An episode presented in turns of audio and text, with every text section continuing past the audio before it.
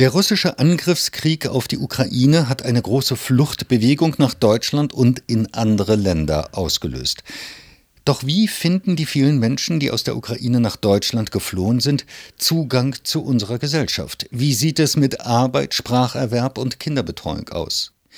Das Deutsche Institut für Wirtschaftsforschung, das DIW Berlin, hat diese für beide Seiten schwierige Situation untersucht, und zwar auf Basis von Daten, die in Kooperation mit dem Institut für Arbeitsmarkt- und Berufsforschung, dem Bundesinstitut für Bevölkerungsforschung und dem Forschungszentrum des Bundesamtes für Migration und Flüchtlinge erhoben wurden. Über die Ergebnisse der Studie, die am 12. Juli 2023 veröffentlicht wurde, spreche ich nun mit Dr. Markus Grabka. Er ist Wissenschaftler am sozioökonomischen Panel am DIW Berlin und Mitautor der Studie. Guten Tag, Herr Grabka. Guten Tag. Herr Grabka, Seit Beginn des Krieges in der Ukraine sind viele Menschen nach Deutschland geflüchtet. Wie viele Menschen sind das und was wissen Sie über die Bleibeabsichten dieser Geflüchteten? Man muss sich nochmal vergegenwärtigen, dass seit dem Angriffskrieg im Februar 2023 rund eine Million Menschen aus der Ukraine nach Deutschland geflüchtet sind und wir im Rahmen unserer Erhebung bereits im vergangenen Herbst und jetzt auch zu Beginn des Jahres 2023 diese Menschen wiederholt befragt haben. Und mit den neuesten Ergebnissen äh, sehen wir, dass die Menschen doch jetzt eine längerfristige äh, Interesse haben, in Deutschland zu bleiben. Und zwar ist es so, dass der Anteil derjenigen, die sagen, die dauerhaft oder zumindest einige Jahre in Deutschland bleiben wollen, von 39 Prozent auf 44 Prozent gestiegen ist. Wovon hängt es denn ab, ob eine geflüchtete Person in Deutschland bleiben will oder wieder in die Ukraine zurückkehren will?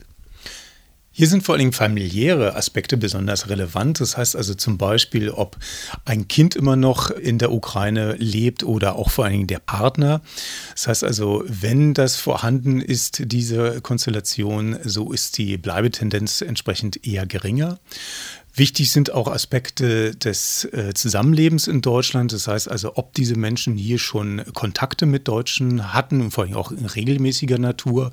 Und natürlich auch Aspekte wie zum Beispiel, ob diese Menschen bereits in der Lage sind, Deutsch zu sprechen oder zu lesen, weil das natürlich die Bleibeperspektiven wesentlich vereinfacht.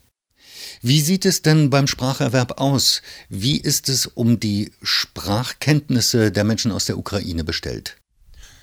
Hier kann man einen ausgesprochen positiven Befund berichten, dass nämlich, wenn man nach den selbst eingeschätzten Sprachkenntnissen der Geflüchteten fragt, ist es so, dass 41 Prozent im Herbst noch angegeben hatten, dass sie gar nicht äh, der deutschen Sprache mächtig sind. Und das hat sich mehr als halbiert auf 18 Prozent zu Beginn des Jahres 2023. Wo sind die Geflüchteten aus der Ukraine bislang untergekommen und wo werden sie in Zukunft untergebracht werden können?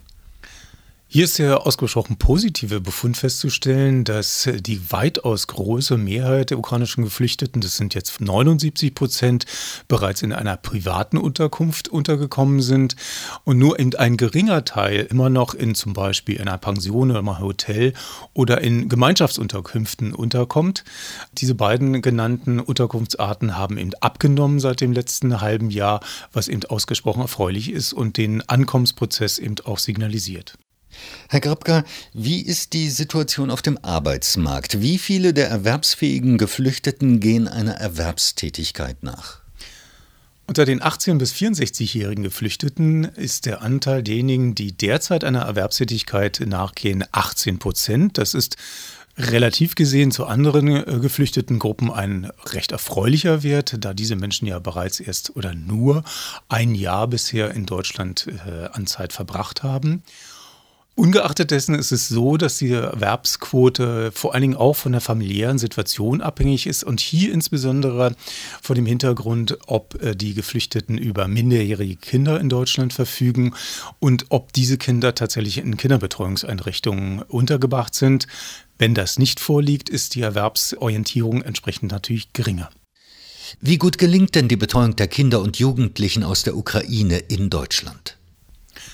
Das ist insgesamt ein sehr wichtiges Thema, weil man sich vergegenwärtigen muss, dass die große Mehrheit der ukrainischen Geflüchteten Frauen sind. Viele darunter haben minderjährige Kinder, sodass für diese Population tatsächlich das Problem oder die Herausforderung der Kinderbetreuung besonders relevant ist. Und man kann feststellen, dass unter den Sechsjährigen immerhin 60 Prozent bereits eine Kinderbetreuungseinrichtung besuchen. Unter den Zwei- bzw. Dreijährigen sind die Anteile aber mit 16 bzw. 40 Prozent deutlich niedriger. Das heißt, hier gibt es entsprechend Nachsteuerungsbedarf. Nachbesserungsbedarf, sagen Sie. Wo sehen Sie insgesamt den größten Handlungsdruck, um die Situation der geflüchteten Ukrainer und Ukrainerinnen in Deutschland zu verbessern? Hier gibt es vor allen Dingen zwei besonders relevante Aspekte und den einen hatte ich ja quasi schon genannt. Das wäre vor allen Dingen ein besseres Angebot von Kinderbetreuungseinrichtungen für geflüchtete Ukrainer, damit wir vor allen Dingen auch den entsprechenden Frauen, das sind sie ja hauptsächlich, die Gelegenheit geben, an entsprechenden Integrations- und Sprachkursen teilzunehmen und dann in der Folge auch erwerbstätig zu sein.